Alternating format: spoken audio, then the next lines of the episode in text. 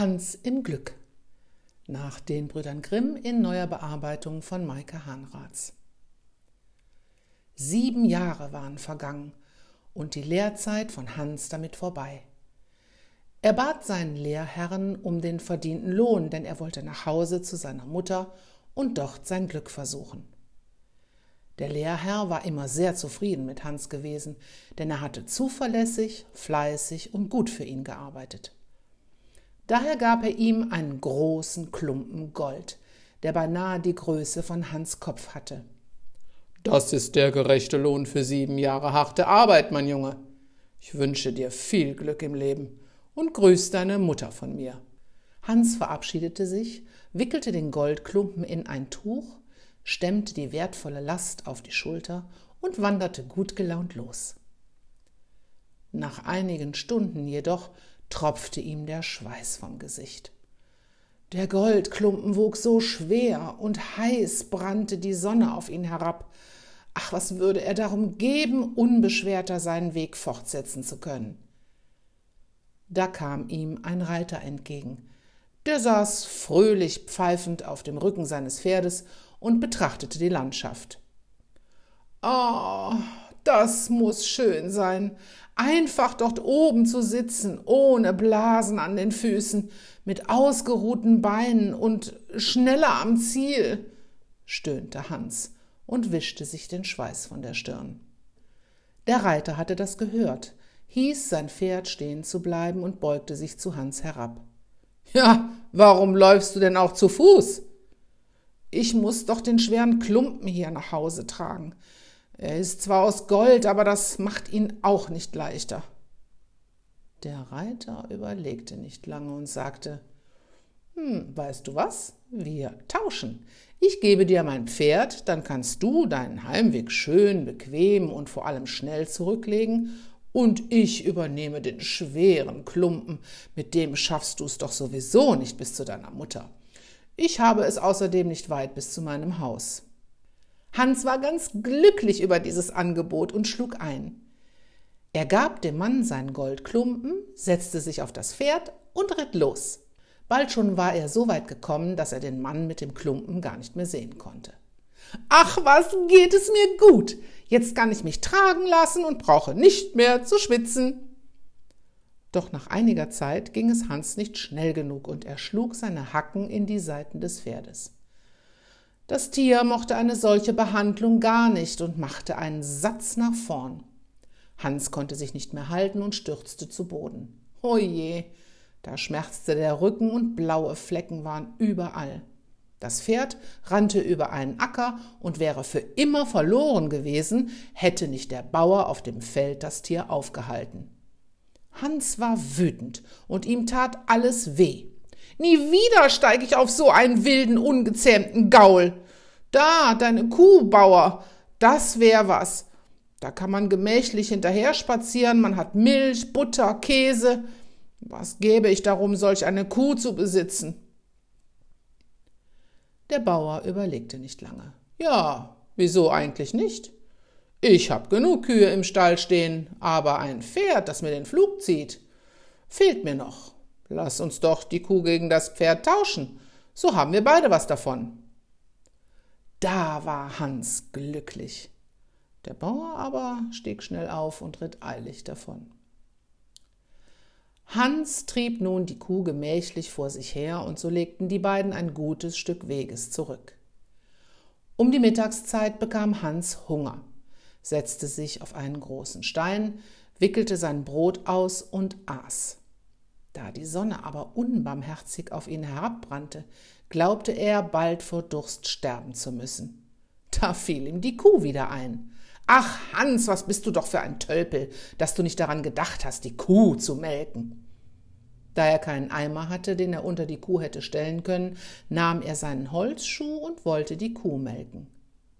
Doch da kam keine Milch und weil er sich so ungeschickt anstellte, trat die Kuh nach ihm aus und traf ihn mit ihren harten Hufen am Kopf. Hans fiel ins Gras und blieb benommen liegen. Ja, wen haben wir denn da? fragte der Metzger, der soeben des Weges kam. Ein kräftiger Bursche, der sich von einer Kuh ins Gras treten lässt? Ja, ja, lach du nur, murrte Hans. Was gäbe ich darum, dieses böse Tier loszuwerden? Noch nicht einmal Milch gibt sie, geschweige denn, dass ich Butter oder Käse machen könnte. Schlachten sollte man das dumme Tier. Der Metzger wiegte den Kopf hin und her. Besonders saftig ist so ein alter Braten aber nicht. Das glaubte ihm der Hans aufs Wort und meinte neidisch. Da, das Schwein, das du da an der Leine führst, das wäre genau das, was ich gerne hätte. Das brächte schöne, saftige Braten ein. Und Würste gäb's auch noch. Da brauchte der Metzger nicht lange zu überlegen und schlug dem Hans einen Tausch vor. Die Kuh gegen sein Schwein. Oh, was war der Hans da glücklich. Mit dem Schwein an der Leine setzte er seinen Heimweg fort. Nicht lange, da gesellte sich ein junger Bursche zu ihm, der eine schöne, fette, weiße Gans unterm Arm trug. Die beiden unterhielten sich prächtig, und so erschien ihnen der Weg kürzer und weniger anstrengend. Hans erzählte von seinen Tauschgeschäften, und der Bursche hörte aufmerksam zu. Dann plötzlich pries er seine Gans aufs Beste an.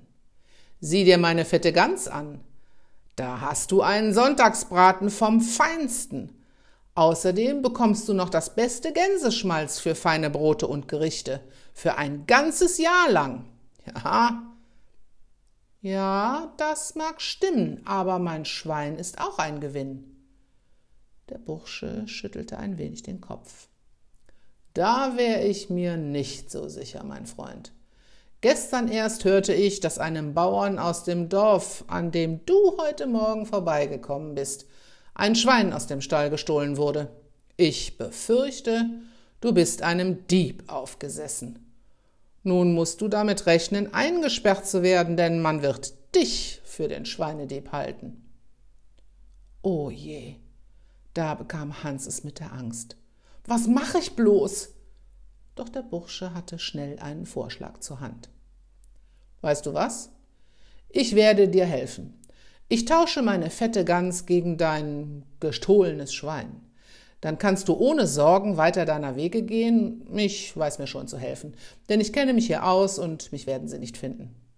Da war der Hans überglücklich, drückte dem Burschen die Leine in die Hand, nahm die Fette ganz unter den Arm und verabschiedete sich schnell. Nein, was hab ich doch für ein Glück, dachte er bei sich. Egal welche Schwierigkeiten ich habe, immer geht es mir zum Besseren aus. Über mich wacht das Glück. Jetzt habe ich nicht nur einen fetten Gänsebraten, köstliches Schmalz, sondern am Ende noch herrliche Gänsefedern, mit denen ich mir das Kopfkissen füllen kann. Hans marschierte frohgemut ins nächste Dorf hinein und beobachtete einen Scherenschleifer, der singend das Schleifrad drehte. Der Scherenschleifer, liebe Leut, der singt und schleift jetzt hier und heut, alles Stumpfe wieder fein, das Geld in seine Taschen rein.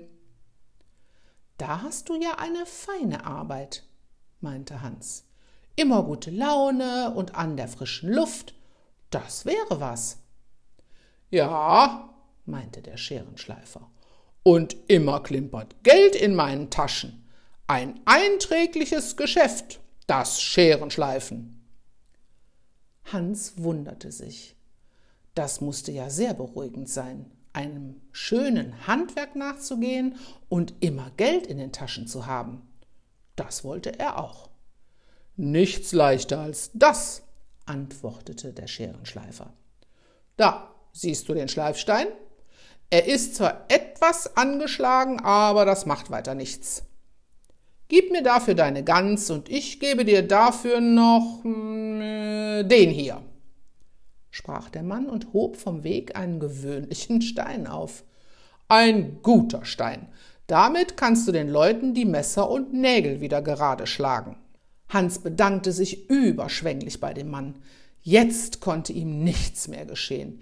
Immer würde er Arbeit und Geld in den Taschen haben. Ach, er war wirklich ein Glückskind. Am frühen Abend, er hatte sich mit den schweren Steinen sehr abgeplagt, erblickte er einen Feldbrunnen. Mit letzter Kraft taumelte er dorthin, legte den Schleifstein vorsichtig auf den Brunnenrand. Er beugte sich durstig vorne über und stieß dabei an den Stein. Dieser kam ins Rutschen und fiel mit einem großen Plups in den Brunnenschacht. Statt aber das Unglück zu bejammern, sprang Hans auf, dankte seinem Schicksal. Oh, was bin ich doch für ein Glückspilz! Gerade als mir der Stein zur unerträglichen Last wurde, wurde ich von ihm befreit. Es kann niemanden geben, der so ein Glück hat wie ich. Damit steckte er sich eine Feldblume an die Mütze und wanderte frisch und leichten Herzens ins nächste Dorf, dorthin, wo seine Mutter sehnsüchtig auf ihn wartete.